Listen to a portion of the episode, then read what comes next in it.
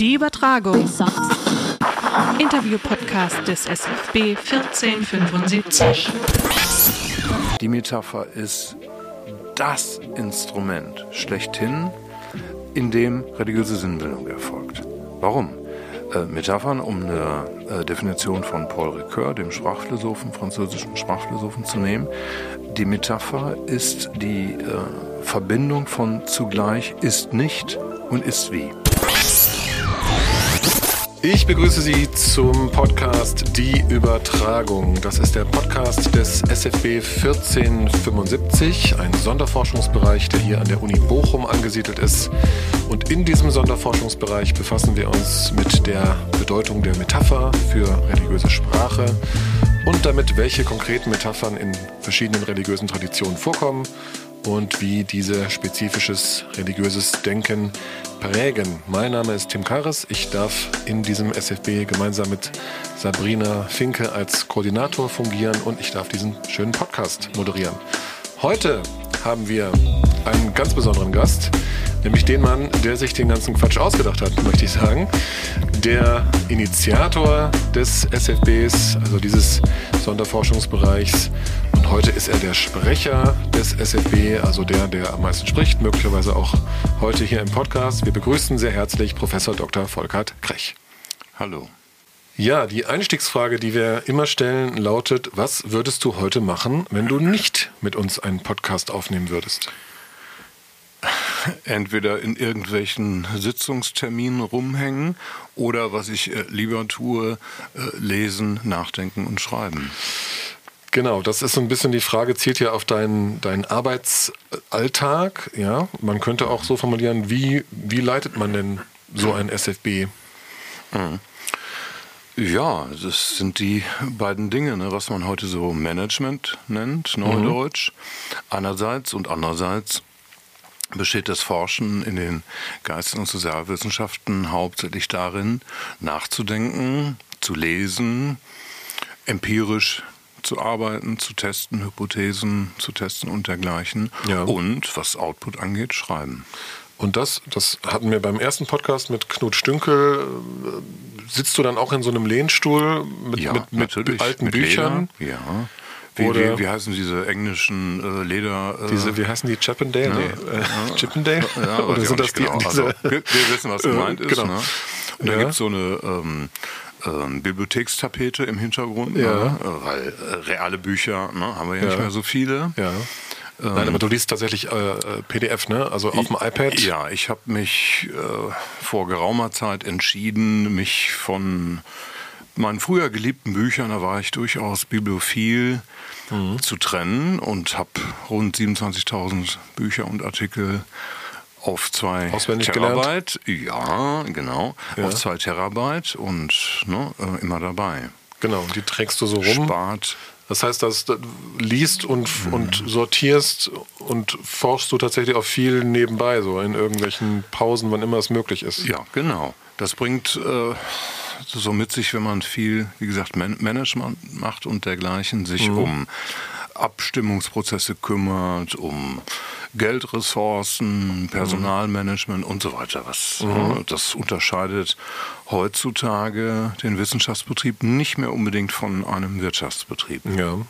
Was viele vielleicht auch von außerhalb dieses Betriebes nicht wissen, ist, wie groß der Umfang dessen ist, was man so Gutachtertätigkeit nennt. Ja.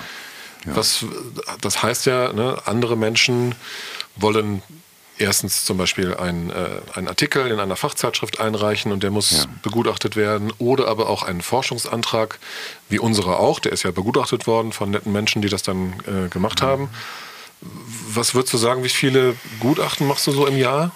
Oh, ich zähle die besser nicht. Äh, Das ist nicht gut für die Psychohygiene. Ja. Aber was du äh, jetzt nennst, ist in der Tat ein Thema, was immer weiter nach vorne kommt. Äh, wir müssen uns ja irgendwelchen Kriterien äh, ähm, aussetzen. Und das machen wir besser innerhalb der Scientific Community, als dass wir das zum Beispiel Politikerinnen und Politiker äh, klären lassen oder, oder so. Also das ist die sogenannte Selbstverwaltung der äh, Wissenschaft. Und das heißt eben, dass wir die sogenannten Peer äh, Kolleginnen und Kollegen dann uns wechselseitig Anträge ähm, begutachten, aber auch Artikel, Bücher in Reihen. Das Gutachtenwesen, wenn man es weit fasst, geht ja im Grunde schon los bei ähm, Examensarbeiten, BA, ja. MA-Arbeiten, mhm. Dissertationen, dann eben äh, Antragsgutachten, Zeitschriften, Bücher, äh, Berufungskommissionsgutachten, in wie viel Außen Begutachtungsprozesse. Ja, also wenn es so um ist, ja. neue Professuren geht, genau. die zu besetzen sind. Genau, ne? ja. da will man ja Filz vermeiden. Das ist ja einerseits eine ganz wichtige mhm. Sache. Ich habe von Kriterien gesprochen.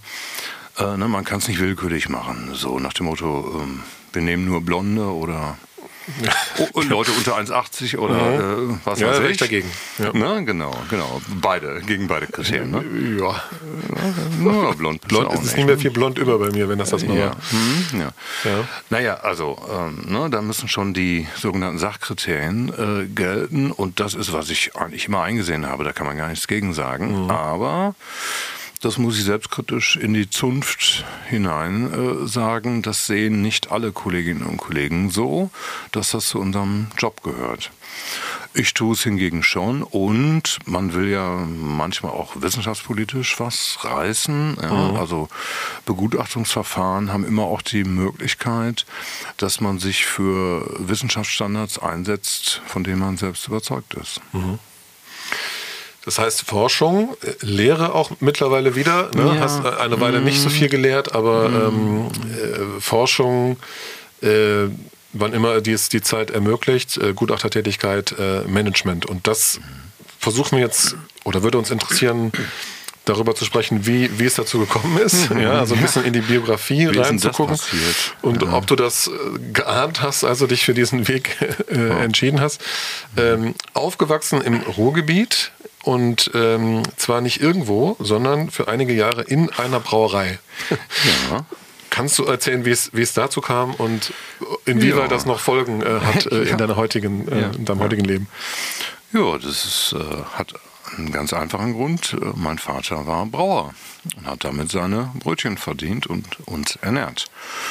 Und er hat übrigens hier in Bochum angefangen, ja. bei der Brauerei Schlegel, die es so nicht mehr gibt. Das, ich glaube, Brand gibt es noch, aber die Brauerei selber, Fiege, hat überlebt. Die gab es auch damals schon. Und es gab mitten in der Innenstadt Schlegel. Und da hat mein Vater als Brauer gearbeitet, Geselle. Und meine Mutter in der ähm, Buchhaltung, im Büro. Naja, und und dann hast aber, mein Vater hat in einem Textilmaschinenbetrieb gearbeitet, deswegen habe ich trotzdem nicht neben der Textilmaschine gewohnt. Aber du ja, offenbar schon nee, eine Weile. Äh, äh, mein, mein, Vater hat dann ein Stellenangebot äh, in dem berühmten Hamm bekommen, das man aus äh, etwa einem Reinhard-May-Lied kennt, größter Verschiebebahnhof Europas. Das war es aber auch schon an äh, Attraktionen in Hamm. Mhm. Naja, da hat er. Ähm, hat dann in Abendschule weitergemacht, hat einen Meister gemacht und da hat er einen Braumeister Job angeboten bekommen und dazu gehörte eine Betriebswohnung. Einerseits äh, als ähm, Teil des Vertrages, andererseits aber auch, weil er als äh, Braumeister die technische Leitung hatte. Und das hieß auch nachts und am Wochenende äh, Bereitschaftsdienst auszuüben. Ja. Und dafür eine Betriebswohnung. So haben wir mitten in der Brauerei gewohnt. Das heißt, dann, dann klingelt so eine Alarmglocke, die Temperatur vom Pilsner ist zu genau. hoch, äh, ja, es genau. muss einer den Kessel auch, runter, ja, sowas? Ja, muss er, ja, meistens bei Defekten oder so. Ja. ja. Da muss er raus, also das kenne ich, das kenne ich gar nicht anders, nachts raus oder am Wochenende. Ja. Ne, wie das so typisches Klischee, so äh, Vater plant irgendwelche Ausflüge oder Spiele mit den ähm, drei Kindern. Ich habe noch äh, zwei Brüder. Naja, Samstagnachmittag, alle freuen sich und dann, ja, ja, ja, der hatte so ein Piep Pieper, so in den 70er Jahren. Ja. Das piepte dann so, musste immer dabei haben. Man, man denkt, er wäre Arzt, aber er ist. Äh, ja, ne? so, so, ähnlich. Ja, naja, okay. nu. Also, ja, ja, was ist für, für manche, so. Ne? Ja. Ich würde das nicht gegeneinander ausspielen. Ne? Richtig. Ähm, naja, und dann musste er halt aufgrund des Bereitschaftsdienstes dann ja, an arbeiten. Kessel. An Kessel, ja.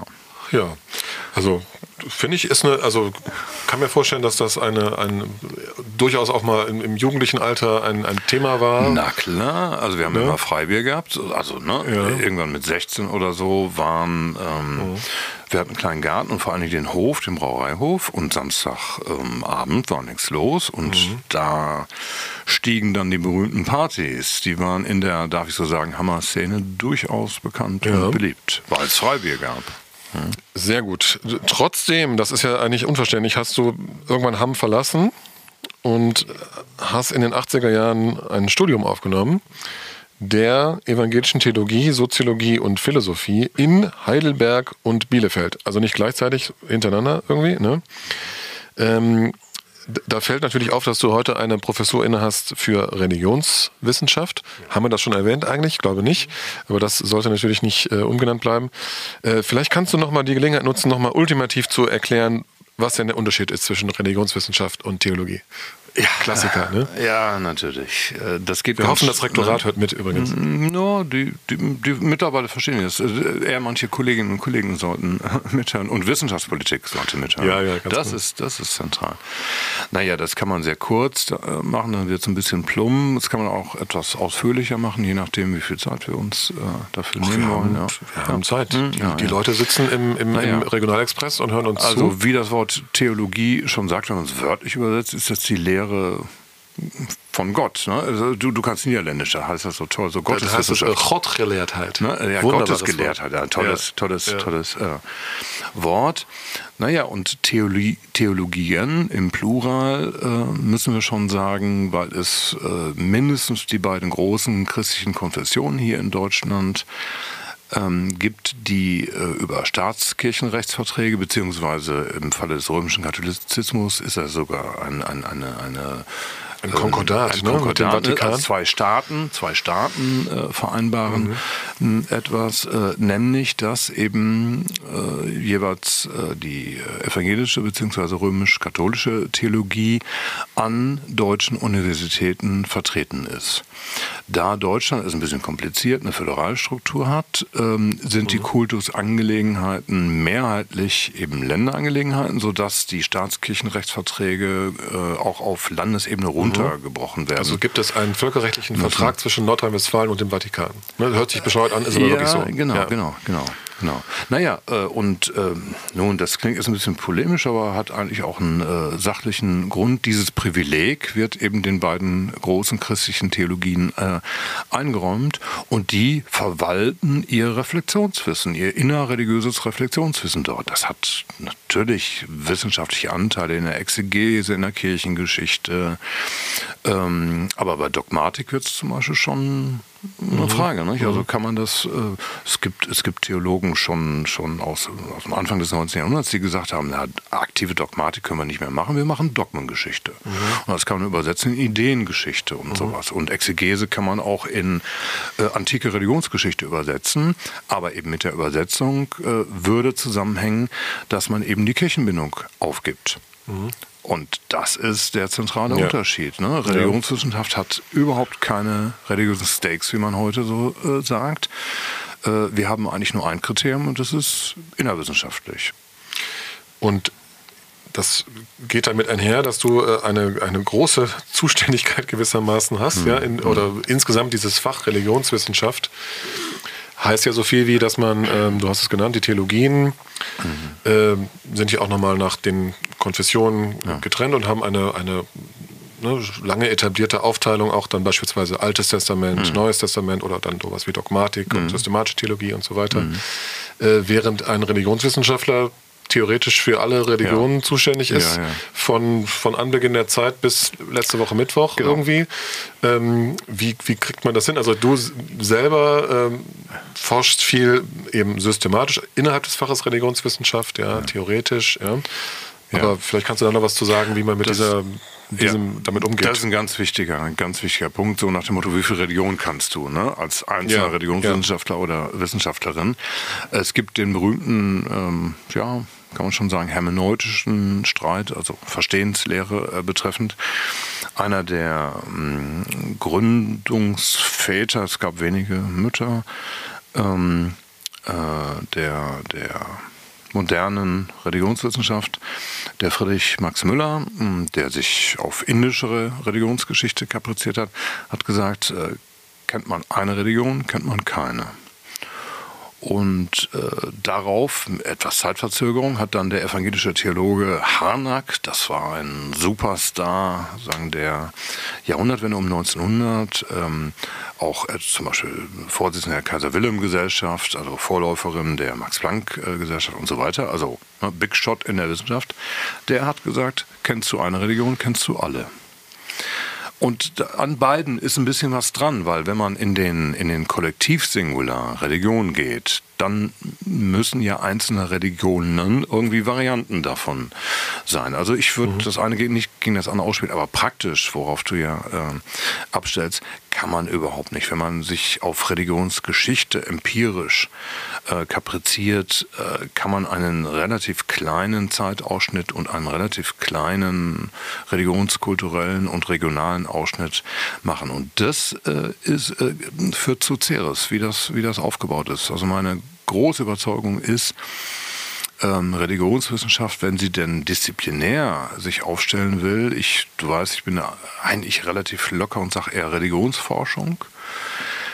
Ähm, und wenn man das nicht dilettantisch machen will, dann muss sie arbeitsteilig laufen, dann müssen das möglichst viele Personen äh, sein.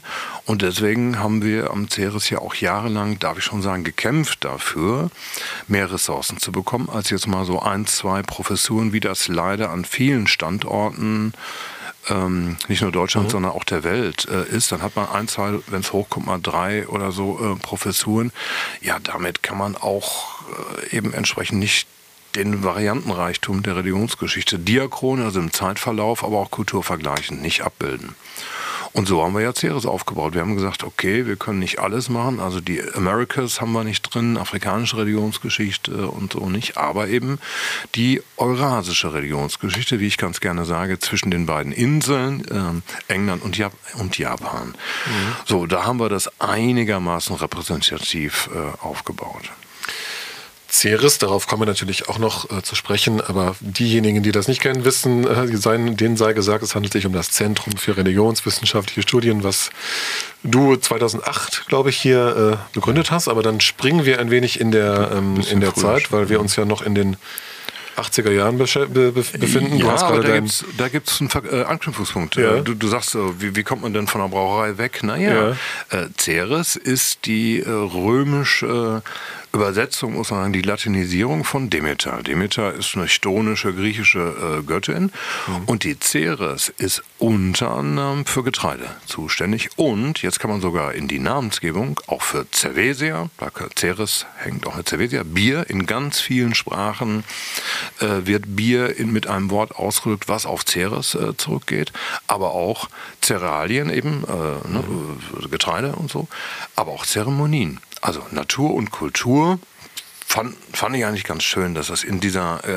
römischen Göttin Ceres alles äh, vereint ist. Ist ein bisschen ein Gebias, weil es eben nur mediterraner Raum ist und die Asien-Leute können sich ein bisschen beschweren, aber wir sehen das eigentlich locker. Ähm, äh, uns war wichtig, und wir haben das ja auch im Logo festgehalten, äh, da sind die Cerealien ja auch zu sehen. Ich weiß gar nicht, ob es Weizen, Weizen oder Gerste äh, ist. Eigentlich für Bier müsste es Gerste sein. Das müssen ja. die langen Halme. Ich glaube, das ist so dargestellt, dass die, man das eine oder das andere wahrscheinlich ja, da rein genau. kann. Ich lese da Gerste äh, raus.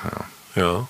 Ja, wunderbar. Ein, ein, wunderbarer Bogen und das ist auch gut, dass wir das auch äh, endlich mal ähm, gewissermaßen publik machen, genau diesen Zusammenhang, ja, der, glaube ich, vielen äh, auch, auch durchaus auch dem einen oder anderen Mitarbeiter, Mitarbeiterin am CERES vielleicht nicht so klar ist, dass mhm. es diese, diesen Zusammenhang ähm, gibt. Ähm, 80er Jahre Studium. Mhm. Ähm, klassische Frage auch hier im Podcast, inwieweit du am Anfang des Studiums eine Vorstellung davon hattest, was du denn da mit diesem diesem Theologie, Soziologie, Philosophie-Studium, mhm. was ja dann mit auf einen Schwerpunkt Religionswissenschaft später hinausgelaufen ist. Ne? Ja, ja. Ähm, was du damit anfangen würdest? Also da gibt es mehrere Antwortmöglichkeiten. Ich nehme mal eine sehr ehrliche. Ich hatte keinen blassen Schimmer. Alle Studis müssen jetzt weghören. Ich hatte keine Ahnung. Mich hat es auch nicht so interessiert, äh, was man damit machen kann beruflich. Ne? Meine Eltern haben gefragt, oh, ist ja interessant, aber äh, was kann man denn, ne? wenn du jetzt nicht irgendwie Fahrer, Fahrerin werden, äh, Fahrer werden willst? Geschlechtsumwandlung hatte ich nicht vor. Äh, wenn du jetzt nicht Fahrer, was macht man also? Was macht man als Religionswissenschaftler? Ähm, Ja, also so eine Frage, was man jetzt etwas äh, pejorativ dann Karriereplanung nennen kann und so, äh, war mir nie im Sinn. Äh, mich hat jeweils das interessiert, äh, was, was, was es an Angeboten war. Ich habe so super viel gelesen, ich habe Arbeitsgruppen gemacht. Man konnte in den 80er Jahren sehr viel mehr als heute, ohne dass ich jetzt so melancholisch werden will, so rumstudieren, wie man so gesagt hat. Oh, was machst du mal so? Und einiges des Angebotes äh, interessierte mich, das meiste aber selber. Ich bin, äh, ich hatte immer Nackenschmerzen, ich bin immer so mit äh, schiefem Kopf durch die Bibliothek gegangen. Ne? Und so, wenn man ein Buch, ich sage, Studie ist auch immer so, wenn du ein Buch suchst ne, und hast gefunden, dann guck doch mal links und rechts, was daneben noch steht, wenn es so systematisch geordnet ist und nicht ja. nach Farbengröße oder alphabetisch. Ja. Oder? Ja. oder so.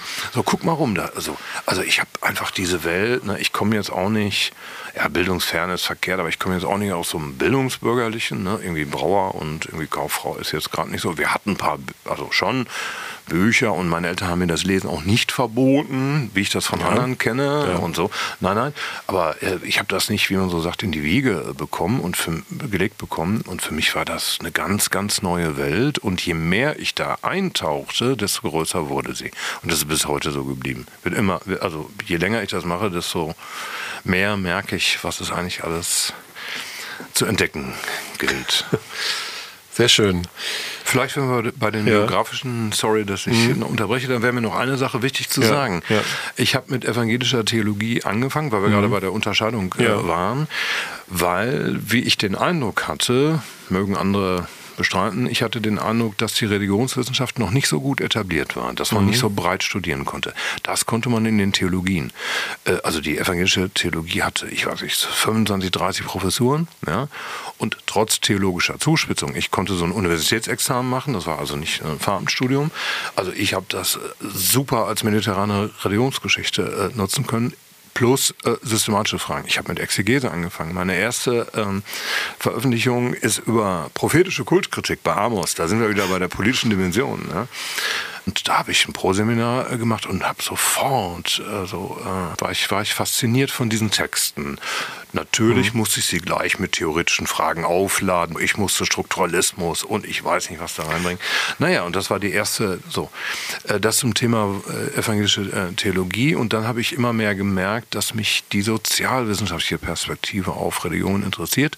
Habe in Heidelberg noch begonnen, Soziologie zu studieren und bin dann der Soziologie wegen nach Bielefeld, weil mhm. in den 80er, noch weit in die 90er, manche sagen, es sei heute noch noch so, Bielefeld neben Köln und Mannheim eigentlich der wichtigste Standort für Soziologie war mit Niklas Luhmann und anderen, naja, naja. Ne, auf äh, den du heute noch ja. äh, durchaus hochhältst. Ja. Ähm, nun waren das äh, in 80er Jahren bewegte politische Zeiten auch an den deutschen Universitäten. Kannst ja. du die Atmosphäre beschreiben und inwieweit du in dieser Atmosphäre tätig warst? Ja, das, das Soweit äh, es nicht justiziabel ist, natürlich. Ne? Äh, ist verjährt. Es geht. kann ich, kann ich mittlerweile. Naja, also für diejenigen, die da noch nicht geboren waren oder die äh, sich nicht mehr genau erinnern, naja, äh, um 80 rum ist äh, eine Hochzeit der Friedensbewegung. Wir haben in den 70er Jahren nach eben Arbeiterbewegung ab Anfang des 19. Jahrhunderts, dann Frauenbewegung, kommt als dritte und vierte große Bewegung hinzu die Ökologiebewegung. Ne, Club of Rome, wann war es, 74, 75 und so weiter. Übrigens Themen, die alle damals schon da waren, die kommen immer mal wieder und manchmal auch drängender, aber so neu für meine Generation ist das äh, nicht. Also die Ökologiefrage, ich muss gestehen, mich hat die weniger interessiert als die soziale Frage. Äh, so. Und die hatten wir durch ne, 60er Jahre und so. Wir hatten jetzt nicht äh, etwa wie die USA Rassismus und dergleichen, aber natürlich die ganze sogenannte Zweidrittel-Weltfrage. Ja, irgendwie ähm, kaufe ich das billigste Zeug, was in Bangladesch hergestellt wird und so. Die Themen, die auch heute virulent sind, waren damals da und ich würde mal so sagen, sie kamen stärker in ein gesellschaftspolitisches Bewusstsein.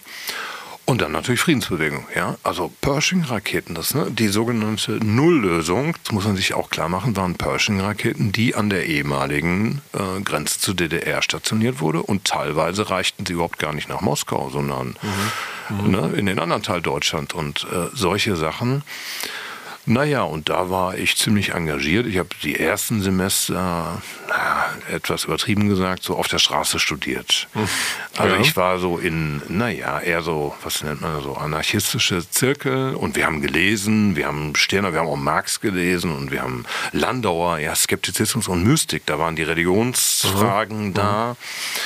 Äh, sowas haben wir gelesen und auf diese Weise studiert. Und dann musste man, wenn man genügend gelesen hat, natürlich auch ähm, die eine oder andere Aktion äh, durchführen ähm, und das Feiern nicht vergessen. Ja. Da sind wir wieder beim Bier. Das Sehr hat gut. mich das Leben lang begleitet. da schließt sich der Kreis. Ähm, Du hast dann ähm, trotzdem äh, ne, natürlich äh, einen Abschluss gemacht und promoviert und äh, bis, äh, also bist promoviert worden und hast mhm. dich habilitiert. Ähm, und bist dann in der Wissenschaft geblieben.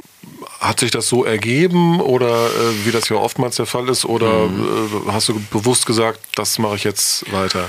Ja, je nachdem, wen du fragst. Ne? Also meine Eltern zum Beispiel und Leute, die mich aus der Kindheit kennen, sagten, das, das, das war immer klar, du musstest was mit lesen und irgendwie mit dem Kopf und so weiter und, mhm. und so.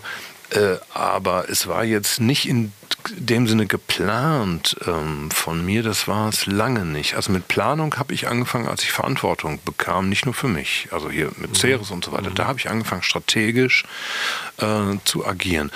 Äh, ja, eine Promotion wollte ich schreiben, weil ich äh, lernen wollte, mich mit einer Thematik intensiver über ein paar Jahre zu beschäftigen. Das muss man ja auch lernen.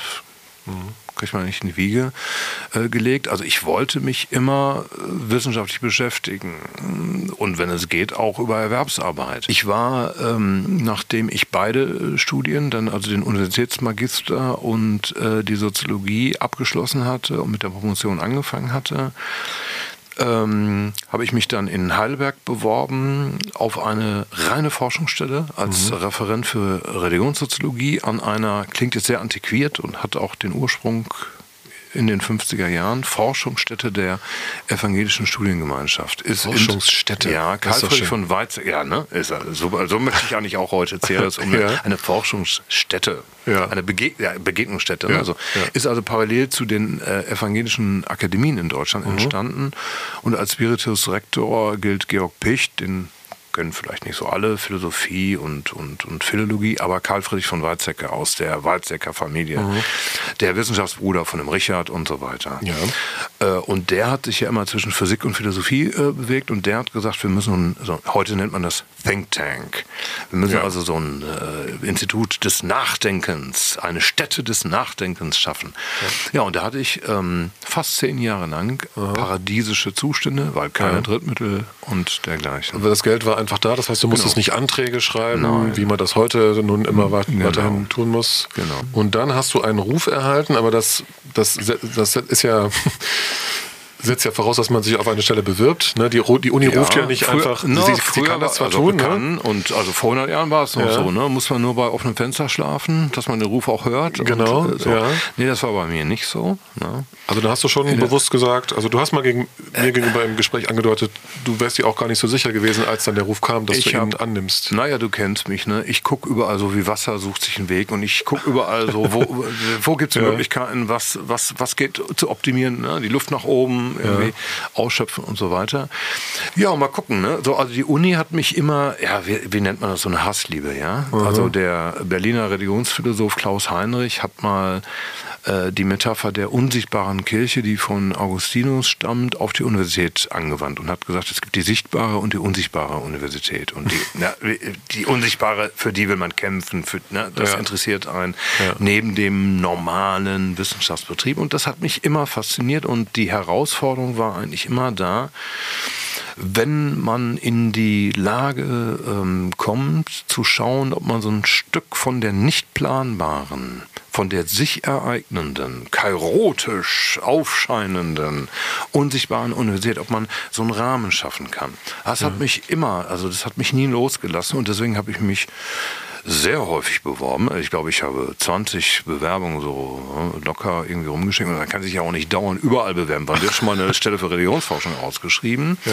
Und ich, äh, es war tatsächlich so, ich bin nirgendwo eingeladen worden. Bochum war das erste Mal, wo ich überhaupt die Chance mhm. bekam, mhm.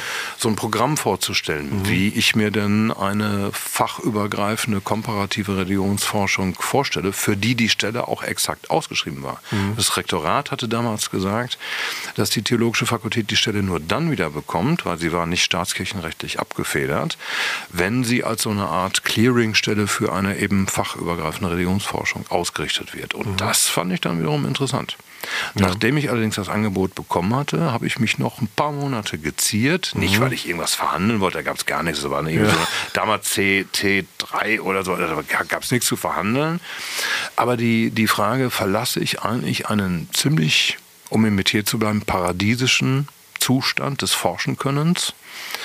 Äh, also so viel gelesen und gelernt habe ich in meiner ganzen sonstigen Zeit nicht in den fast zehn Jahren, neuneinhalb Jahren und habe ein paar Monate überlegt, ob ich das aufgeben will zugunsten einer sichtbaren Universität, von der ich auch wusste, mhm. dass ich auf der sichtbaren Ebene, also Knete ranholen, Unipolitik machen, Lobbyismus mit Rektoraten, mit und gegen Kolleginnen und Kollegen und so weiter, ob ich mir diesen ganzen Kram nicht nur selbst antun möchte, sondern ob es auch wert ist für das, was man nicht planen kann, wie gesagt, sich nur ereignen kann, die unsichtbare Universität ähm, sich da einzusetzen. Und naja, wie man sieht, habe ich gesagt, ja, give it a try. Ja. ja. Und äh, ja, jetzt sind es fast, ja, sind es 19 Jahre. Jetzt äh, am 1. April, ich lege Wert darauf, ich bin zum 1. April 2004 eingestellt worden. Ja, also nächstes Jahr 20 Jahre tatsächlich. So ist es. Ja. ja. Ja. und also auf die Gefahr, dich in Verlegenheit zu bringen, das ist ja durchaus eine Erfolgsgeschichte, die du dann hier geschrieben hast seither. Also ne, am Anfang war das deine Professur und jetzt haben wir fast 100 Leute insgesamt am CERES, also großzügig gerechnet mit irgendwie Menschen, die auch in hoher Fluktuation beispielsweise als Hilfskräfte tätig sind. Aber wir haben, glaube ich, zwölf mhm. Hochschullehrer, 40 mhm. wissenschaftliche Mitarbeiter ungefähr. Mhm. Und das ist natürlich ein, ein Riesending. Ist ein Brett. Und, und du hast schon angedeutet, was vielleicht ein Teil des Geheimnisses des Erfolges sein könnte, also das so breit, mhm. äh, also wirklich mit, mit Expertise aus verschiedenen Weltregionen auch auszustatten, genau. dass das ein Teil des Erfolges ist. Ist es, ist es noch mehr als das? Was ist es noch? Ja, naja, sagen wir mal, äh, so wie es äh, im Design heißt, Form follows Content. Ja, so würde ich auch sagen, die Institution muss so ein paar Ideen folgen. Und äh, ja, ich weiß nicht, ich rechne mir die Ideen jetzt nicht persönlich zu. Ich finde, die liegen alle in der Luft oder die muss man eigentlich nur auf der Straße aufgreifen. Also etwas wie eine komparative Religionsforschung als Gedanke, der ist gut 120 Jahre alt im modernen mhm. Wissenschaftssystem. Also so, man muss nur bereit sein, diese Idee äh, aufzunehmen und sich dafür einzusetzen, ihr eine Form äh, zu verleihen. Also die Idee muss vorne stehen, das Programm muss auch operationalisiert sein. Rektorate müssen davon überzeugt werden, dass das machbar ist und so, dass es eben den ganzen Kennzahlen genügt, ja, von mhm. Studierendeneinschreibung bis eben Drittmittel und äh, mhm. diesen ganzen äh, Kram. Naja, das muss man einerseits theoretisch ins B, ja, also auf Vertrauen hin machen, Kredit, ja, so nach dem Motto, mhm. Mm, give it a try. Und dann muss es sich aber auch immer wieder als Erfolgsgeschichte ähm, äh, erweisen. Ja, also ja. der eben der, der Vorgänger von Frau Reinhardt, der Kanzler, Herr Möller, hat mir irgendwann mal gesagt, ja, das hätte er jetzt nicht gedacht, dass man mit Religionsforschung auch sowas machen kann, aber umso besser. Ja? Also, dass ja. es in den Geist- und Sozialwissenschaften auch geht. Also man, man muss den Ausweis ja schon, dass es geht, auch immer wieder erbringen. Man kann das nicht immer auf Kredit machen. Naja, Erfolg, ähm, ich, wenn ich religiös werden wollen würde, dann würde ich mit äh, Martin Buber sagen, Erfolg ist kein Name Gottes. Ja, also so, es, es ziemt sich auch nicht. Du sagst, es schäme, man kann rot werden und so. Äh, ich bin da relativ locker. Ich äh, sage immer, wenn äh, man etwas erreicht, zum Beispiel so ein Antrag durchgeht, äh, ich sag mal zugespitzt, dass sowas klappt, ein Antrag durchkommt, da ist immer eine gehörige Portion Glück dabei. Was man draus macht, das ist eine Frage dann der Verantwortung. Das würde ich immer zurechnen. Also ne, mhm. man hat Glück, irgendwie so eine Stelle zu bekommen, äh, so eine Möglichkeiten zu bekommen, Antrag zu schreiben und so. Ob das alles klappt, ist nicht nur eine Frage der, des eigenen Verdienstes, aber was man draus macht. Und das bin Ja. nicht mehr ich, das sind, wie du sagst, 99 andere. Und damit sind wir ja tatsächlich beim, bei diesem wunderbaren SFB, ja, äh, an dem wir gerade arbeiten und versuchen, etwas daraus zu machen, dass wir diesen Antrag erfolgreich, äh, ähm, ja, den Antrag erfolgreich geschrieben haben. Nee, geschrieben, ob, das, ob er erfolgreich geschrieben ist, ist ja eine andere Frage, als also, dass er jedenfalls ja. erfolgreich begutachtet wurde von anderen Menschen. Na, da geht es ja schon los. Also erstmal Ja. hatten wir die glückliche äh, Konstellation, dass es Kolleginnen und Kollegen gab, die mitmachen wollten. Das ist ja Genau. auch nicht gegeben. Ne? Gut, Ja. muss auch Überzeugung, äh, Klinken putzen und ne, dergleichen. Aber Mhm. dass Leute noch mitmachen, kann man sich nicht selber zurechnen. Ja. Ich frage hier normalerweise immer meine Gesprächspartner, Gesprächspartnerinnen, äh, was sie gedacht haben, als sie zum ersten Mal von der Idee gehört haben, man möge doch ein Ja. Metaphern-SFB machen. Das kann ich dich jetzt nicht fragen, sondern Doch. das war ja deine Idee. Ja, aber die kam ja auch irgendwann das erste Mal, kann ich dir sagen. Bei, Genau. der, bei der Magisterarbeit, ähm, die ich äh, 1990, 91 geschrieben habe, da habe ich über ähm, eher schon in religionssoziologischer ähm, ähm, Perspektive, man würde sagen Rezeption oder, oder so, eine Rezeptionsperspektive. Wie kann es kommen, dass äh, Gleichnisse, die im Neuen Testament äh, stehen, für doch sehr unterschiedliche bis hin zu äh, gegensätzlichen Positionen. Äh, ja, also ich sag mal verkürzt, fundamentalistisch und irgendwie liberal offen und so. Befreiungstheologie, da war Ernesto Kardinal, er hatten wir in Nicaragua die große Hoffnung. Ja, ein, ein, ein Sozialismus mit menschlichem Angesicht geht doch noch. Ja, haben wir dann gesehen nach ein paar Jahren. Und Ging's der hat so auch gut. Bezug genommen auf neutestamentliche genau, auf die- Gleichnisse auf wie Genau. Und der, ne, die Bauern von Solitinam, das war so, ja, also in den Theologien, mich hat das gegenstandsförmig mehr interessiert. Ja? Also menschlich vielleicht noch anders, aber so als so von der wissenschaftlichen Sozialisation her irgendwie. Wie, wie, wie kann das gehen? Was macht Sprache da? Wie kann das gehen? Und, und zwar, Sprache bleibt nicht Sprache. Das hat sagen, realgeschichtliche, wie wir so sagen, Ja. Folgen. So, und da bin ich auf Gleichnis, auf die sogenannte uneigentliche Rede. Ja, in der Rhetorik heißt ja die Tropik so uneigentliche Rede, habe ich nie verstanden. Warum ist das uneigentlich? Was ist dann eigentlich? Sag mal direkt, wer eigentlich und, ne? und, und poetisch, wer uneigentlich und so. Also Gleichnis, Metapher, Metonomie, äh, ambivalente äh, Ausdrucksweisen, ähm, die haben mich interessiert und zwar gerade mit Blick auf religiöse Sinnbildung. Also die Metaphernfrage ist äh, rund 20, 22 Jahre alt bei mir irgendwie aufgekommen. 32. Leider muss ich dich Oh da ja, älter in- machen. oh ja, bitte, bitte. Nein, also, ja, die Erfahrung und Weisheit sollte zunehmen. Und die, ja. ja, genau, 32. So lange ist es her, genau. Und dann habe ich das aber immer wieder ähm, beiseite gelegt und ähm, ah, es ist, wie, ich, wie du weißt, es ist so ein Herzensthema von mir, von dem ich lange überlegt habe, ob ich das in so eine, in Anführungszeichen, Maschine geben will. Ne? Mhm. Also Antragswesen, Knete, Kriegen organisieren, ne? Ja. einen großen Haufen von... Also du hättest auch ein Buch schreiben können einfach. Ja, genau. Du, ne? So für dich alleine. Ja, genau. ne? und genau. Metapher und Religion. Ja, Stattdessen genau. hast du gesagt, ich hole mir 20 Leute dazu So, und wir machen. Mhm. aus Überzeugung, ne, das hatten wir schon. Also eine, eine auf jeden Fall fachübergreifende Religionsforschung, aber ich würde auch schon sagen, disziplinär eine Religionswissenschaft, die äh, Diachron und Kultur äh, synchron vergleichend arbeiten äh, will, die kann nur arbeitsteilig funktionieren. Und aber umgekehrt, Arbeitsteilung muss auch irgendwie integral äh, funktionieren. So bin ich immer, ich, ich will auch, ich selber mache ja eher, wissen die meisten, so Systematik, high, high up the sky, die hoch aggregierten Wörter traktiere ich und so.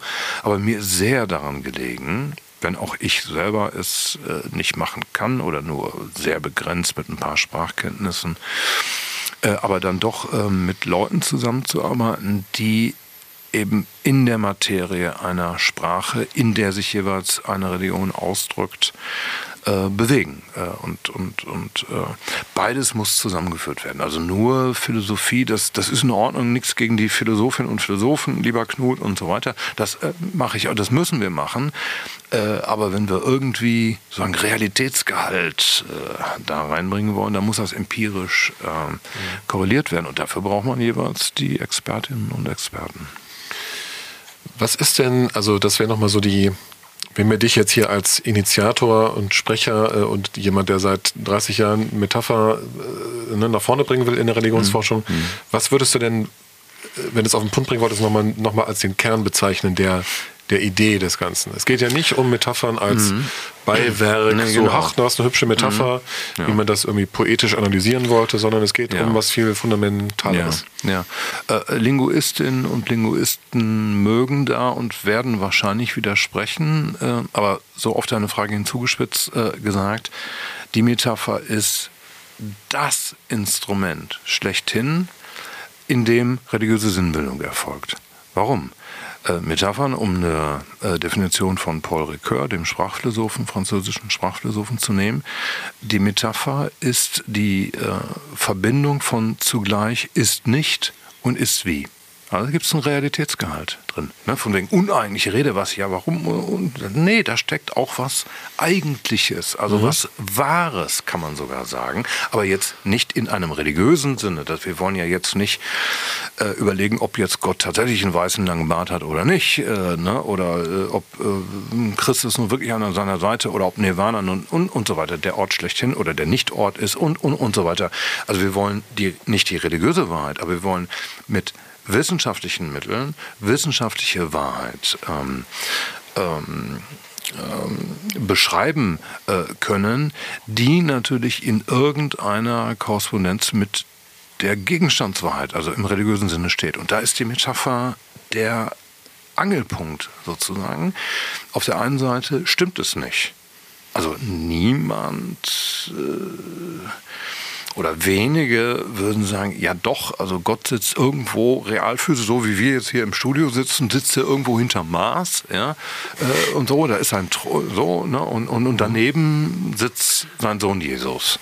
So, ne? Also die, es gibt, die Mormonen stellen sich zum Beispiel ein physisches Weiterleben irgendwie auf dem Mars vor und ja, das sieht man aber nicht. Ja, so vom Ceres nicht weiter, ne? Also ja, dieser Zwergplanet, Zwergplanet ist ja Ceres ganz daneben, in der Nähe der ist der, da lege ich auch einen Vielleicht ist das da. Ähm, ja, genau. Wer weiß, vielleicht ist es auf einem Zwergplaneten. Also das wird man nicht lange durchhalten können, ja. weil interessant, interessanterweise jetzt in der Mars-Mission ja, äh, liefert die NASA empirische Evidenzen für die Frage, wie sieht es auf dem Mars aus? Also hier gibt es nicht so viel Luft und äh, so, also wird schwierig, ja, das also wörtlich, wie wir so sagen, wörtlich aufrechtzuerhalten. Aber dennoch gibt es einen Wahrheitsgehalt daran. Und der lässt sich nur über Metapher herstellen. Wie gesagt, Linguisten würden auch sagen, das geht auch anders, propositional und prädikativ und so. Aber ich, auf deine Frage hin würde ich sagen, das ist der, des Pudels Kern. Ja.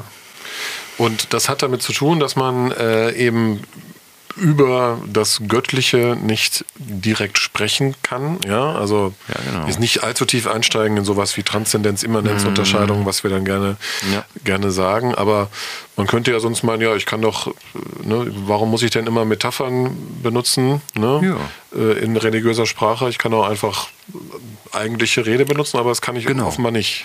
Ja, nicht nur. Das, also mhm. man kann also, äh, religiöse Sprache, die nur metaphorisch läuft, mhm. funktioniert nicht lang. Man stelle sich eine Liturgie vor, ja, nehmen wir mal eine ganz normale, jetzt christlich, ja, nehmen wir mal das apostolische Glaubensbekenntnis, römisch-katholisch wie ähm, evangelisch. So, sagt der Pfarrer oder Pastorin, also ähm, ich bitte jetzt, äh, ne, äh, gemeinsam das äh, Glaubensbekenntnis zu sprechen. Und dann geht es los so, ich glaube metaphorisch an Gott, metaphorisch Vater verstanden. Ne? Und an seinen äh, Sohn, eingeborenen Sohn, ja, muss man auch metaphorisch verstehen. Ja, und, so. und er sitzt zurecht. So. Also wenn äh, Religion das ständig mittransportiert, nämlich die Bedingungen, die Art und Weise, in der sie Sinn bildet, dann kann der Sinn gar nicht mehr ordentlich funktionieren. Also ungefähr so, ne, du Fußballer-Metapher, wenn also ein Fußballer dauernd darüber nachdenkt, wie er jetzt äh, sagen, die Theorie hat, ne, wie sie es vorher besprochen haben und so, der muss es aus dem Rückenmark machen. Mhm. Ne? Und in der Pause und nach dem Spiel wird analysiert. Mhm. Aber nicht beides zusammen. Ja, dann geht der Ball meistens nicht rein. So, genau. So, und, das, ja, und der Ball geht auch dann in religiösen Angelegenheiten nicht rein. Also eine Liturgie funktioniert zum Beispiel nicht. Ne? Rituale funktionieren nicht, mhm. wenn die Bedingungen, unter denen überhaupt religiöse Sinnbildung läuft, ständig ähm, mitreflektiert und thematisiert werden. Du hast dann diese Idee äh, irgendwann Kolleginnen und Kollegen vorgestellt. Das ist jetzt gewissermaßen die Umdrehung der Frage, die ich sonst stelle. Wie, mhm. wie war das, mhm. als du von der Idee gehört hast. Deswegen die Frage an dich, wie haben denn die Kollegen, Kolleginnen reagiert? Ja, äh, ich mach's mal jetzt äh, kurz, also spitze so ein bisschen typologisch äh, zu. Die einen haben mit den Augen gerollt und haben gesagt, ja, noch schon wieder, irgendwie religiöse Metapher haben wir durch. Und die anderen haben gesagt, boah, ja genau, das muss man mal machen. So, und hinter diesen beiden Zuspitzungen verbirgt sich, dass wir, wenn es um einzelne Religionen geht, vor allen Dingen die Christentümer, ja, Theologe, Theologinnen und Theologen in den äh, exegetischen Disziplinen haben das ja, ziemlich rauf und runter gemacht. Da ist immer noch was so, ist Luft nach oben, aber da gibt es schon sehr, sehr, sehr viel.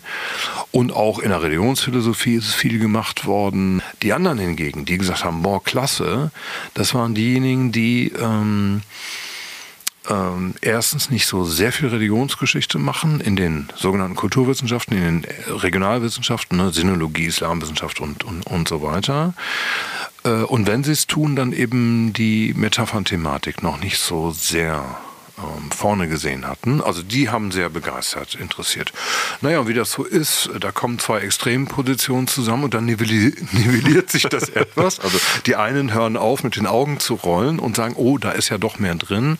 Und die anderen, naja, wenn es so an das nüchterne Operationalisieren geht, mhm. ne, da kann, muss man, ist auch normal, da muss man so ein bisschen diese Erstemphase ne, ein bisschen runterbringen und äh, in Bahnen bringen, die dann auch ein Jahr der Emphase überdauern. Jetzt sind wir ungefähr ein Jahr dabei. Mhm. Gibt es denn schon Highlights aus den Projekten oder aus Gesprächen, Diskussionen, wo du sagst, das ja. fandst du interessant, das würdest du hervorheben? Ja, das ist jetzt immer so eine, so eine äh, Gefahr. Erstens, wenn man schnell sagen muss und zweitens aber auch in der Sache. Das sind häufig Dinge, äh, äh, ähm, die, wenn man sie so hört, dann nicht die Riesenbegeisterung aus. So nach dem Motto, ja, das hätte ich mir auch vorher denken können. Haben wir uns aber nicht immer so richtig klar gemacht. Also etwa äh, unhintergehbare Metaphern, ne, was der äh, Philosoph Hans Blumenberg absolute Metapher äh, nennt, also diejenigen Metapher, die äh, nicht weiter auflösbar ist als wieder mit Metaphern. So, äh, da haben wir eben äh, Weg und Licht. Ja, mhm. ähm, mhm. Und äh, das kann man auch, das kann man auch schon äh, gewissermaßen lesen, aber dass wir doch relativ schnell jetzt äh, für den gesamteurasischen Bereich also mediterraner Raum, Christentum, Judentum, Islam, dann eben Vorderer Orient, äh, ne, aufkommender Zoroastrismus, Alter Orient, dann eben Südasien, die, der, der hindu-religiöse Komplex, Buddhismus bis hin äh, Daoismus äh, nach China. Das beides, ja, Dao im äh, Chinesischen, der Weg. Ja, mhm. so. Also das weiß man natürlich, dass nicht nur, aber auch zentral in der Religionsgeschichte der Weg immer wieder eine Rolle spielt. Ne? So der rechte Weg, auf dem mhm eine göttliche Instanz einen leiten möge, Lebensführung und, mhm. und dergleichen äh, mehr. Aber ähm, wann der Weg ein gerader sein muss mhm. oder umgekehrt, mhm. wenn er gerade ist, nicht der richtige sein kann, weil er über Umwege führen muss, weil er nach vorne und nach hinten und in Sackgassen und in den Abzweigungen, in den Pfaden, die man nicht so genau sieht, nicht die ausgetretenen Pfade, wie es häufig heißt. Die Wegmetaphorik ist der physische Raum, der euklidische Raum. Ja, mhm. Wir bewegen uns im Raum, nach vorne, wir sind uns gegenüber und so weiter. Also der Weg steht für den physischen Raum und der Licht steht für die Sinneswahrnehmung. Das mhm. sogenannte geistige Auge, das innere Licht und so weiter, das ist das Erkenntnismedium sehen, mhm. noch vor dem Hören. Mhm. Und zwar in vielen Religionen übergreifend. Mhm. Wir haben so die alte Sinnesanthropologie, dass man so, die vor 100 Jahren haben die Leute gesagt, oh, die Griechen sehen mehr. Und vom jüdischen Vorderorientalischen her mit Ikonoklasmus, also Bilder, ähm, ähm, Ablehnung, die hören mehr. Falsches Stereotyp. Sehen ist immer. Mhm. Immer mhm. ganz, ganz, ganz basal. Und zwar eben nicht das normale Sehen, weil das tun wir ständig im politischen, wirtschaftlichen und everyday, ja. Aber eben das geistliche Sehen, das Spirituelle, der Sensus Spiritualis, das mhm. ist der innere Sehsinn. Und diese beiden Grundmetaphern, wie die zusammen funktionieren, mhm. das haben wir noch überhaupt nicht. Mhm. Ich würde sogar sagen, nicht in Ansätzen verstanden und erforscht.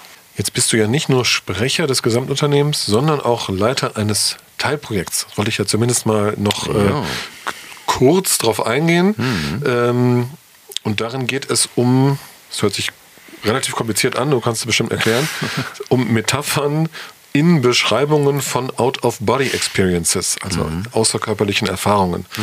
Und dabei stützt, äh, stützt ihr euch auf äh, sehr alte Texte, also antike Texte, mhm. zum Beispiel auf den Gilgamesch-Epos, den wir hier mhm. auch schon mit Rosa Pienka-Hinz kurz erwähnt haben, die ja, ja Altorientalistin mhm. ist und sich damit qua Amt gewissermaßen oder qua Expertise, qua mhm. Fach ähm, befasst. Ähm, Vielleicht kannst du kurz schildern, wie das aussieht. Also ich habe mhm. so einen alten Text mhm. und den gucke ich mir jetzt unter der Perspektive an. Was sind denn da für Out-of-Body-Experiences drin und ja. wie, wie werden die metaphorisch ausgedrückt? Das scheint mhm. die, die, die, die Herangehensweise zu sein. Mhm. Vielleicht kannst du uns da so ein bisschen mitnehmen, was ihr da so rauskriegt, jetzt ja. in so einer frühen ja. Phase. Ja, ja. Naja, einer der äh, wichtigsten und wesentlichen außerkörperlichen Erfahrungen ist äh, die Frage, was passiert nach dem physischen Tod. Ne? Weiterexistenz. Ja, das wüsste man ganz gerne. Exakt. So. Und das wüssten auch unsere Vorfahren im alten Orient. Ne? Also wir bewegen uns etwa so im, äh, je nach Datierung und Textversion und so, äh, drittes, zweites vorchristliches, äh, vorchristliches Jahrtausend im vorderen alten Orient, Mesopotamien bis eben äh, Assyrien. Äh, und das hat die Leute auch schon interessiert. Ja? So, und da gab es so die kosmologische, also die Weltbildvorstellung der Unterwelt. Also es gibt den Sternenhimmel, der gehört aber nur der Welt der Göttin und Götter. Mhm. Und dann gibt es die Unterwelt. Und die ist zunächst gar nicht mal unten, wie wir dann sagen. So, die ist in Bergen, in Felsspalten und so weiter. Und langsam verschiebt sich die Raummetaphorik. Das oben wird immer mehr die Götterwelt und das unten wird immer mehr die Menschenwelt. Mhm. Und das unter der Erdoberfläche ja. wird dann die Nachwelt, also nach der physischen Existenz. Das heißt, die Leute kamen nicht in den Himmel, sondern die kamen Ganz genau. in die der Vorstellung in die Unterwelt. und denen konnte es dort gut und schlecht ergehen. Ah, okay. Also nicht Hölle, sondern. Äh, exakt. Das ist noch vor der Hölle. Also die. Das ist noch vor der Hölle. Vor Hölle. Nein, also vor der ja, also Entwicklung vor, der Hölle als Idee. Genau, als, ja? ja, genau. Vor der Entwicklung der Hölle, was dann, ähm, naja, teilweise durch die Paradiesvorstellung äh, ähm, altiranisch, also nach oben geht und so langsam jüdisch und später christlich, äh, ne, muslimisch und so weiter, ist die Hölle auf jeden Fall nur schlecht. Also die in den Himmel kommen, soll mhm. gut sein und die in die Hölle kommen schlecht. Also es wird raummetaphorisch auseinandergenommen. Ja. Äh, Im ähm, alten Vorderen Orient, wo wir uns mit dem Gilgamesch-Epos beschäftigen, beziehungsweise mit äh, Gilgamesch und Enkidu in der Unterwelt. So, also das Problem ist, der Gilgamesch, das ist so, ja, der, der ist das, der gilt so als der, der, der, Königsherrscher, ja, aber der ist alles Mögliche. Der ist auch der Rabauke, der ist erstmal so der Jugendliche und dann wird er langsam älter und so. Der steht für so Kultur. Und hat einen Kumpel, das ist der Enkido, der steht so für die ungebändigte wilde Natur. Und die beiden haben immer zusammen, die erleben so einiges. Mhm. Und jetzt ist eines Tages so, der Gilgamesch, spielt gerne. Vermutlich ist so eine Art Polo. Der hat so einen Ball und Stock ja, und der reitet auf den jungen Männern irgendwie seines äh, Königreiches. Und die ne, tut die Schulter. Das wird heute beim Polo dann nicht mehr so äh, gemacht. So, ja, genau. Da steht vermutlich so für Herrscherkritik und so, dass er die ausbeutet und so weiter. So, und dann die äh, Frauen der jungen Männer, die klagen den Göttern und so, der Gilgamesch hier spielt da dauernd mit unseren Jungs und so und die haben Rückenschmerzen, Schulterschmerzen und so. Ja, und äh, tags drauf fallen der Ball und der Stock, also das Spielzeug von Gilgamesch, in die Unterwelt. Aha. Tja, dann ist er weg. Ne? In, in, eine Felsspalte oder sowas? So, so, so ja, erst, erstmal wird nur gesagt, zack, in die Unterwelt. Ja, vermutlich so, ja, irgendwie so rein. So kann man sich das wörtlich vorstellen, ganz genau. So. Mhm. Felsspalte mhm. oder ne, irgendwie so ein Schlitz oder Graben oder so. Ja, ist weg. So, da sitzt hier Gilgamesch hin und weint erstmal wütend, doch mein Spielzeug ist weg und ist aber gemein und ich wollte doch so gerne weiterspielen und so. Ja, dann geht er rundum zu den Göttern überall und sagt irgendwie, und alle sagen, nee, Unterwelt ist nicht mein Fall. Irgendwie habe ich nichts mehr zu tun. Der Enkido, sein Kumpel, unbeherrschte wilde Natur, der dachte, ja, ich hole dir wieder, komm, kein Problem. Das, ja, wirklich, aber pass auf in der Unterwelt, ne?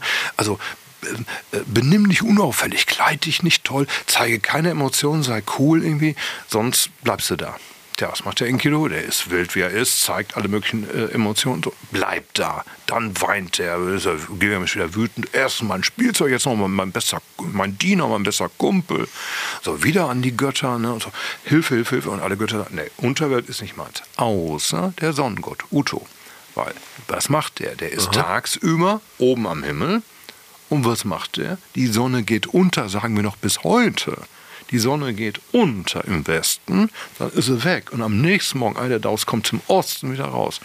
Und da war die Kosmologie, das Weltbild so, dass die Sonne eben, ne, Erde ist oh, so eine Scheibe, und ähm, die Sonne macht den Weg. Die ist nämlich oben in der Welt der Göttinnen und Götter, aber auch in der Unterwelt. Und Uto sagt irgendwie, ja, ich helfe dir. Ja, und die Metaphorik ist jetzt äh, die Frage, äh, wie stellt man sich das Nachleben vor? Und äh, wir haben zusätzlich noch die Frage, äh, so, wie kann der Enkidu denn da wieder raus?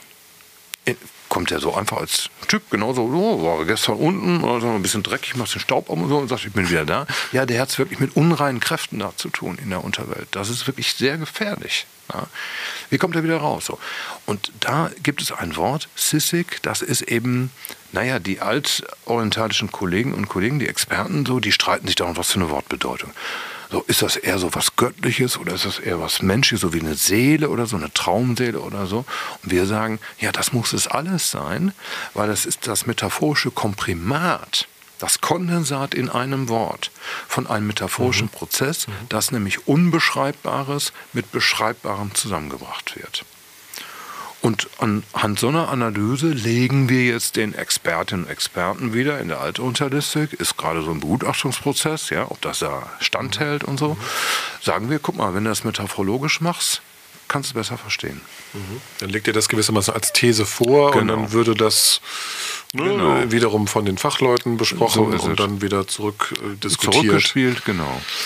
Und dann natürlich auch im SFB wiederum geguckt, gibt es ähnliche Fälle, ja. ähnliche Metaphorik vielleicht in, in, in anderen genau. äh, ne, Traditionen und dann kommt genau. man ins Gespräch und am Ende ne, hat man ein bisschen was gelernt. So, ja. Das ist äh, eigentlich ideal. Ja. Man mag es sich ja kaum vorstellen, aber du hast ja nicht nur ein Teilprojekt im SFB und die, das Sprecheramt inne im SFB, sondern du hast auch noch ein weiteres Projekt, ebenfalls gefördert, so wie der SFB auch von der DFG, von der Deutschen Forschungsgemeinschaft. Mhm. Das Projekt heißt There, Theorie und Empirie religiöser Evolution. Das ist eine schöne Abkürzung. Mhm. Ja. Koselleck-Projekt, das ist eine bestimmte Förderlinie in, äh, in der DFG, ja, nach, nach Reinhard Koselleck benannt. Da werden wir jetzt nicht mehr ausführlich darauf eingehen können, weil das eben auch mit einer gewissen Komplexität, sag ich mal, äh, einhergeht. Ähm, aber ich, ich wollte darüber ähm, das kurz ansprechen äh, unter einer bestimmten Perspektive. Und zwar spreche ich von einem ähm, Projekt, wo du ähm, verschiedene Theorien miteinander ins Gespräch bringst. Evolutionstheorie, was man nicht sofort mit Religionsforschung verbindet. Systemtheorie, wir hatten kurz über Niklas Luhmann gesprochen, den vielleicht zentralen Systemtheoretiker, den man nennen würde. Und ähm, Semiotik, Peirce'sche Semiotik. Und dies alles versuche ich jetzt in der Kürze zu sagen, mit dem Ziel, wirklich also zu fassen zu kriegen, was Religion ist und wie sie, wie das, was wir heute Religion nennen, was mhm. wir als soziales Faktum, als Fest sozial, mhm. ähm, wie es entstanden ist. Ja. Und ähm, wie gesagt, wir können jetzt nicht genau besprechen, wie du das machst und wie die drei Theorien miteinander mhm. zusammenkommen, aber mich interessiert, inwieweit daraus ein spezifisches Verständnis von geisteswissenschaftlicher Forschung spricht, ja. ist in deinem Sinne. Also siehst du einen Bedarf oder, oder anders gefragt, einen Mangel an Bereitschaft in, in vielen Kreisen geistes- und sozialwissenschaftlicher Forschung so hoch ins Regal zu greifen, sag ich mal. Oder tief. Diese ja, Frage. Will, ja. ja, ja, mhm. genau. Also Mangel an Bereitschaft nach oben zu greifen. ja, so. genau. Ja, genau. Ja. Äh, ja, ja, danke für die äh, Frage. Ja, äh, ich sehe einen, einen, ganz großen Bedarf, das wird von so gut wie allen Kolleginnen und Kollegen in der Religionswissenschaft geteilt. Theoriedefizit. Wir brauchen Theorie. So, und da sage ich, oh, nehme ich ernst und so. Und dann geht es in die Grundlagenforschung. Ne? Also hoch und Grundlagen, da sieht man, wie die Raummetaphor, ja, ja. ja, tief und hoch und so. Also Grundlagenforschung ist ja das zentrale Stichwort. Also nicht anwendungsorientiert, dass wir jetzt den nächsten Terroranschlag religiös äh, motiviert und so weiter äh, verhindern und so, äh, sondern dass wir es wirklich, wie du sagst, wissen wollen. Also ich habe schon ne, die Ambitionen knacken. Ja? Also so, ich, ich will an die Grundlage der religiösen Sinnbildung und deren äh, soziale Institutionalisierung ran. Irgendwie, wie, wie, wie kann man sich das theoretisch, systematisch vorstellen und wie kann man das dann mit der empirischen Forschung abfedern? Das ist mir sehr wichtig. Ich kann das selber nicht. Das ist ein Gerüst, das ich anbiete und sage, Leute, ja, wenn ihr jetzt selber ähm, vorhistorische Religionsforschung äh, macht oder eben frühe Hochkult, äh, frühe komplexe Gesellschaften oder heute Religionsethnologie und so weiter, hier ist ein Angebot. So, das ist allerdings jetzt, wie du zu Recht sagst, so hochgegriffen, weil jetzt wieder falsche Metaphor, die Grundlagenforschungsfrage so weit äh, rangeht, nämlich nicht nur zu sagen, ähm, Religion ist ein so soziokultureller Sachverhalt, kann man ne, psychologisch machen, kann man anders machen und so, aber man kann auch sozialwissenschaftlich sagen, ich, wie du sagst, fair sozial mit Dürkheim, ich verstehe Religion als einen sozialen Sachverhalt. Erstens. Dann muss man leider auch, ich wünschte, es hätten, muss ich so polemisch sagen, ich wünschte, es hätten andere schon gemacht. So, dann muss man sich grundsätzlich ja auch wieder fragen, wenn Religion ein sozialer Sachverhalt ist, was ist ein sozialer Sachverhalt? Dann kommen wir in gesellschaftstheoretische Fragen. Mhm. Ja, so, da sage ich dann Evolutionstheorie, da sage ich Kommunikation, da sage ich Systemtheorie, ja. Und dann wiederum gibt es auch einige Defizite innerhalb einer äh, systemtheoretisch gehaltenen ähm, Gesellschaftstheorie, nämlich das als Zeichenprozesse zu verstehen. Und da sage ich, da muss man das doch semiotisch abfedern. Synthese, ich, wie ich immer sage, nichts Neues, ja. sondern Synthese. Also ich mache so einen Generalrahmen. Der Nachteil ist, dass der Rahmen eben so, ja, man kann ja sogar sagen, hohl ist, ja, so, also so wenig den Leuten sagt, ja, dass sie, dass sie nicht wissen, was sie damit anfangen sollen. Das mhm. ist ein Problem. Ja. Und um äh, jetzt nochmal klarzumachen, was, was, was äh, sozusagen das Gegenteil dessen ist, also ohne jetzt allzu sehr Kollegenschelte zu betreiben. Mhm. Aber ne, du sagst, okay, große Fragen, Theor verschiedene Theorien miteinander irgendwie ja. ins Gespräch bringen und dann auch bestimmte ne, Lücken, also die eine, jede Theorie hat irgendeine Lücke, die man mit einer anderen schließen kann, dann kauft man sich aber wieder andere Probleme ein. So ist es. Und man, man kriegt natürlich auch Ärger mit, mit Leuten aus beiden Theorielagern. Ja, ne? genau. Die einen sagen, ja, was ja. macht der denn da mit meinem Luhmann? So, naja, genau. Und so, so das sind dann alles so auch wieder so innertheoretische ja. Debatten und so. Aber um jetzt Leuten, die uns zuhören, klarzumachen, was, was wäre denn, was machen denn Wissenschaftler, die sich nicht mit Theorie beschäftigen? Naja, nehmen wir mal eben mein jetzt so Subfach innerhalb der äh, Religionsforschung, Religionssoziologie. Mhm. So, hat sich irgendwie so ähm, etabliert, dass Leute sagen, ja, so actor-driven, also akteurszentriert. Mhm. Ja, so. ja, das machen Menschen so. Ja? Die nutzen jetzt zum Beispiel neue Medien und so weiter. Da sage ich, woher wisst ihr das denn?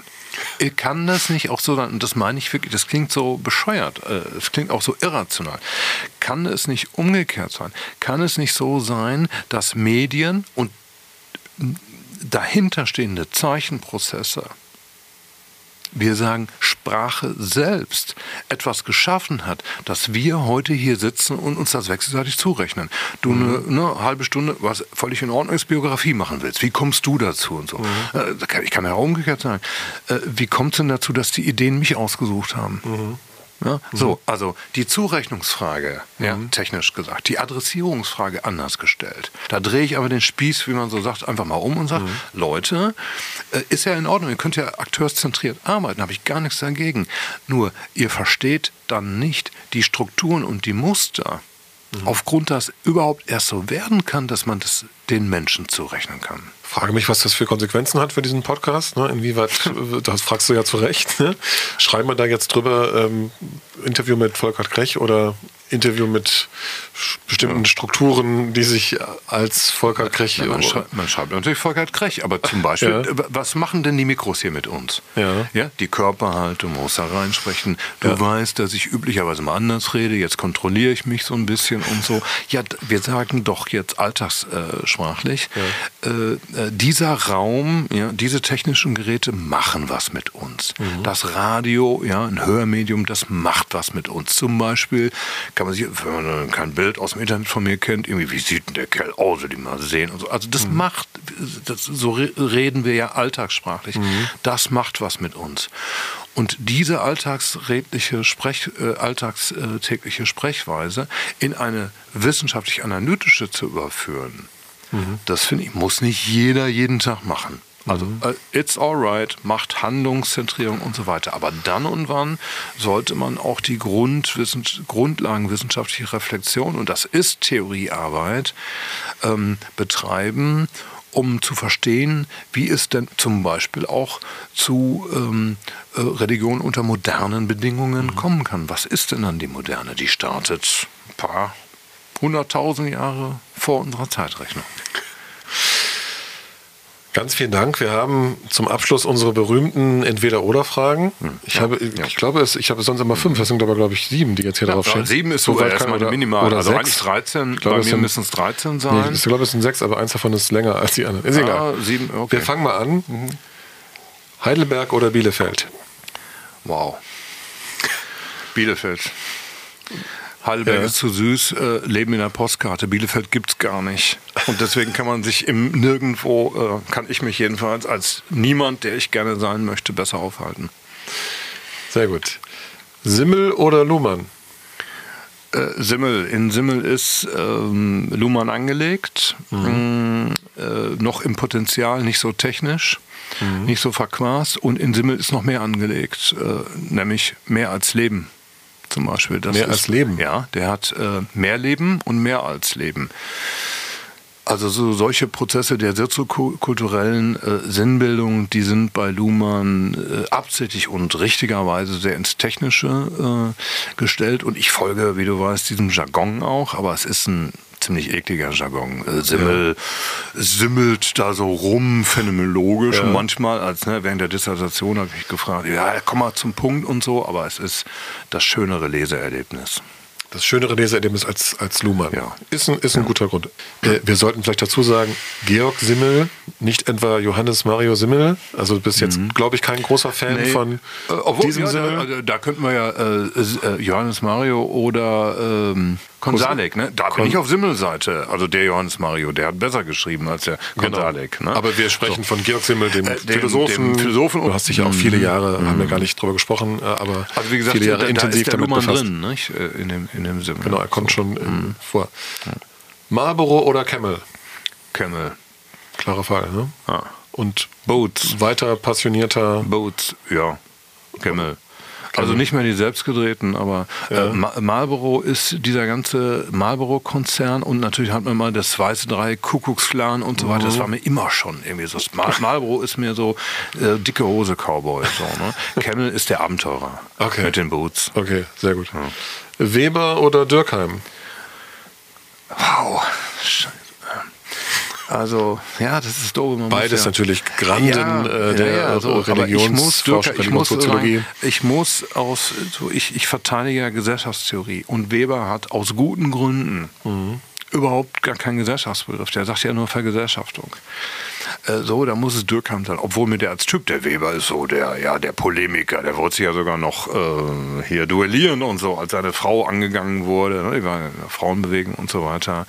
Also, der, das war der Bollerkopf. Äh. Dürkheim ist, wie äh, Robert Beller es ausgedrückt hat, äh, der zivilreligiöse Priester der Dritten Republik, sowas liegt mir überhaupt nicht. Und der Pädagoge und so. so. Aber mhm. von der Gesellschaftstheorie müsste ich eigentlich eher Dürkheim. So. Also leider. Also, ja.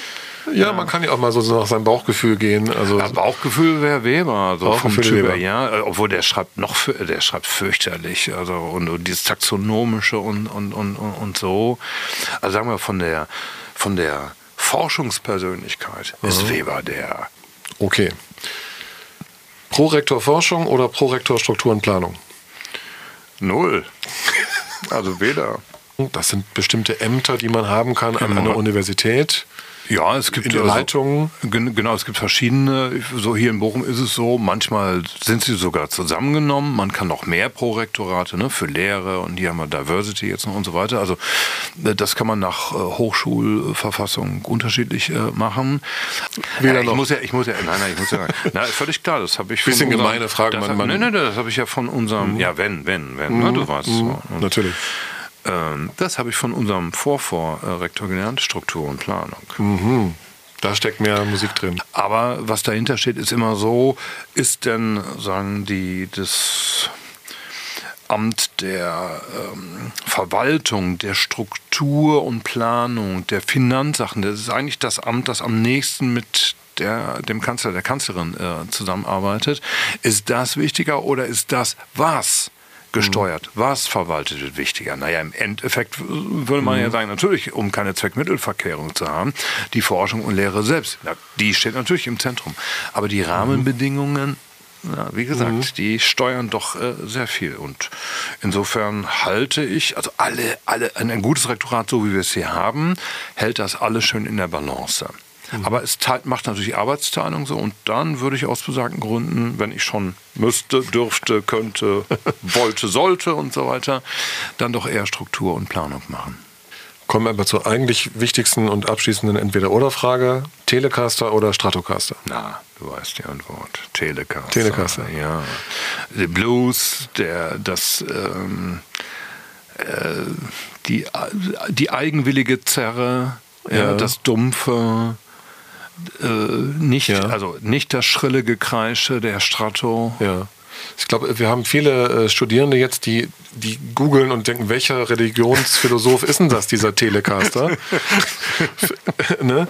Äh, Es handelt sich natürlich um Gitarrenmodelle, ja, Ja. also viele werden das wissen und ähm, und damit äh, kommen wir eben auch, äh, oder haben wir immerhin noch erwähnt, dass eben das Leben auch nicht in Wissenschaft aufgeht für dich, sondern dass Musik eine große Rolle spielt.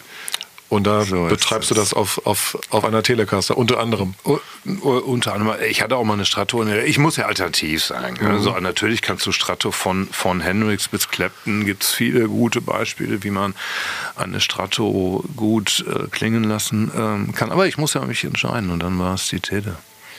Dann bedanke ich mich ganz, ganz herzlich für das Interview. Volkert Krech, Sprecher des SFBs und vieles mehr, wie wir gehört haben.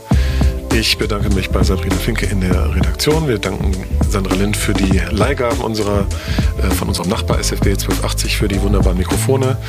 Und ich bedanke mich bei Ihnen fürs Zuhören und sage bis zum nächsten Mal. Vielen Dank. Die Übertragung. Interview-Podcast des SFB 1475.